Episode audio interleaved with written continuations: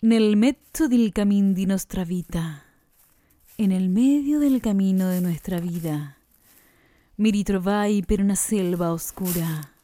Me encuentro en una selva oscura. Que la drita vía era smarrita, que la derecha vía era torcida. Dante Alighieri, en su Divina Comedia, dice, en el medio del camino de la vida me encuentro en una selva oscura. O dicho en palabras de Jung, me encuentro con la sombra. ¿Vos ya te encontraste con la tuya? Y es que a lo largo del camino, tarde o temprano, más temprano o más tarde, en algún momento, no te quepan dudas que va a llegar el momento del encuentro con tu sombra. Tu sombra siempre estuvo ahí, siempre estuvo con vos. Haya luz, haya oscuridad, nunca, nunca se despegó de tus pisadas. Siempre está a tus espaldas. Y tu sombra tiene que ver con todo aquello que te fue negado en algún momento de tu vida y que todavía te sigue siendo negado aquello que ocultás, aquello que tenés que guardar, aquello que no tenés que mostrar, aquello que nadie tiene que saber que guardás en algún lugar, en algún cuarto oscuro de tu casa, de tu ser. Tiene que ver con todo aquello que las instituciones te negaron, con todo lo que la vida social te reprochó y te dijo, no, esto no se dice, esto no se hace esto no es políticamente correcto, esto no es lo que debes hacer, esto no está bien. Lo que está bien y lo que está mal es lo que constituye a lo que el psicoanalista suizo nombró como sombra. La sombra está pegada a vos, la sombra está pegada a tu personalidad, a tu ego, podrían decir otras corrientes de conocimiento. El ego tiene que ver justamente con esto, con nuestra persona, que para el teatro griego se nombraba como máscara.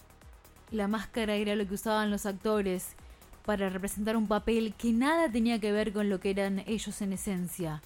Algo muy parecido pasa con la personalidad, entre paréntesis, ego, y la sombra.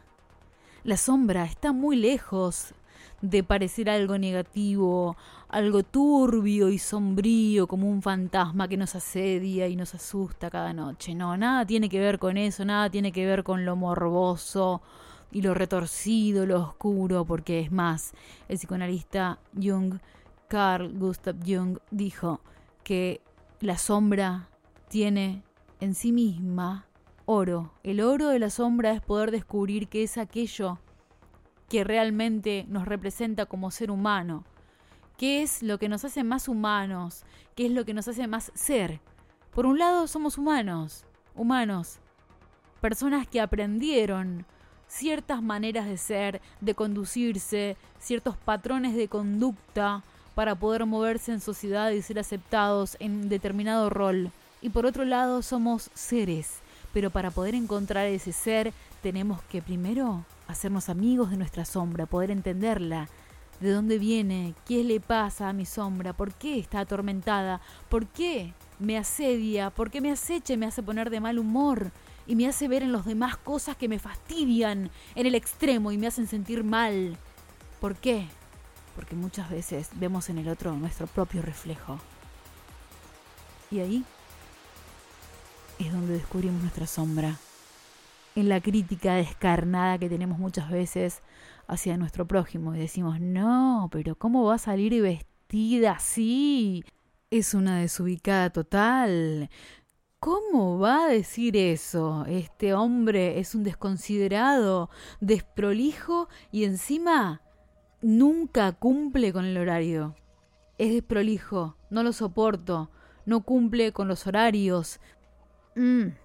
Ah y entonces somos nosotros los que estamos siendo irrespetuosos muchas veces con otras actitudes que nada tienen que ver con llegar a horario, sino con no considerar a mi congénere en otros aspectos tal vez.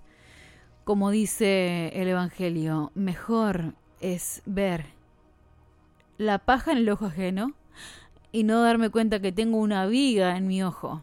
Siempre es más grave lo que podemos ver en el otro y no lo que hay en nosotros. Y eso es lo que nos pone en desventaja con nuestra sombra. Y ahí es donde tenemos que hacernos conscientes de nuestra sombra y hacernos amigos y decir, bueno, a ver qué está pasando conmigo. Me molesta porque es impuntual. ¿Y yo? ¿Y mi sombra dónde está? ¿En qué aspecto? Cumplo con las agujas del reloj, pero puedo ser inconstante e impuntual en otras situaciones de la vida. Y ahí es donde tengo que hacerme amigo de mi sombra y decir, bueno, considero y me veo reflejada en esta otra persona y qué es lo que tengo que trabajar en mí. Entonces, de esta manera, el psicoanalista suizo Carl Gustav Jung dice, el ego, la personalidad, la máscara esta de la actuación teatral, de lo aprendido, de lo que me dijeron que tengo que hacer, de lo que es correcto, siempre, siempre va a mentir. Pero la sombra nunca miente, la sombra siempre está ahí para mostrarnos realmente quiénes somos, cuál es nuestro ser. Humanos ya somos, aprendimos a sentarnos, aprendimos a escribir, a agarrar un cubierto, a presentarnos, a dar las buenas tardes, a decir lo políticamente correcto y lo que se espera, a cumplir un rol dentro de la sociedad, a cumplir cierto arquetipo pero nuestra sombra, que es la que se fastidia, la que se molesta y la que no soporta muchas veces que le cierren la puerta en la cara y la dejen afuera, la sombra siempre dice la verdad, siempre va a estar revelando quiénes somos nosotros en esencia, en profundidad la lucha siempre la vamos a tener con nuestra personalidad, con nuestra falsa personalidad, con la máscara, con nuestro ego, con todo lo que es adquirido y todo lo que nos metieron en nuestra mochila de vida. Y de lo cual, llegado un momento en el punto del camino de nuestra vida, nos damos cuenta que estamos metidos en un infierno, en un infierno, un círculo de fuego nos rodea y son todas las cosas que nos han dicho, todas las frases armadas, todas las cosas que creemos, nuestras falsas expectativas. Falsas, ¿por qué? Porque son de terceros, no son nuestras. Expectativas que pusieron otros en nosotros, pesos que cargamos sociales. Y la verdad es que eso en un momento de la vida se nos termina tornando en una lápida que pesa sobre nuestras conciencias y nos termina aplastando. Y si no somos conscientes de esto, nuestra sombra nos va a pudrir por dentro porque vamos a ser por fuera como sepulcros, limpios, blanqueados, brillantes, con nuestros bronces bien lustrados. Pero por adentro solo tenemos huesos podridos de todo lo que nos callamos, de todo lo que nos guardamos, de todo lo que ya no podemos llevar más en esa mochila cerrada. Tenemos que dejar salir nuestra sombra para poder encontrar un equilibrio natural en nosotros y saber quiénes somos en esencia, qué es lo que queremos y esperamos de esta vida, qué buscamos. Y considerar a nuestra sombra, teniendo en cuenta que Jung decía, el oro de la sombra es esto que no nos estamos dando cuenta que somos, pero que paradójicamente el encuentro con nuestra sombra es el encuentro con nuestra luz. Y poder conocernos un poco más en esencia, poder conocernos un poco más en nuestro ser.